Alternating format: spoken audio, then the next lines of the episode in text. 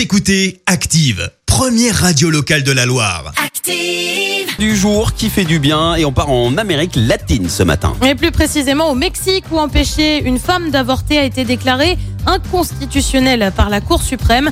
Lors d'un vote la semaine dernière, la Cour a jugé que la criminalisation de l'avortement n'était pas conforme à la constitution du pays. Cette décision va permettre à toutes les Mexicaines d'accéder à une pratique de l'IVG médicalisée et à celles qui ont été emprisonnées pour avoir avorté de retrouver la liberté.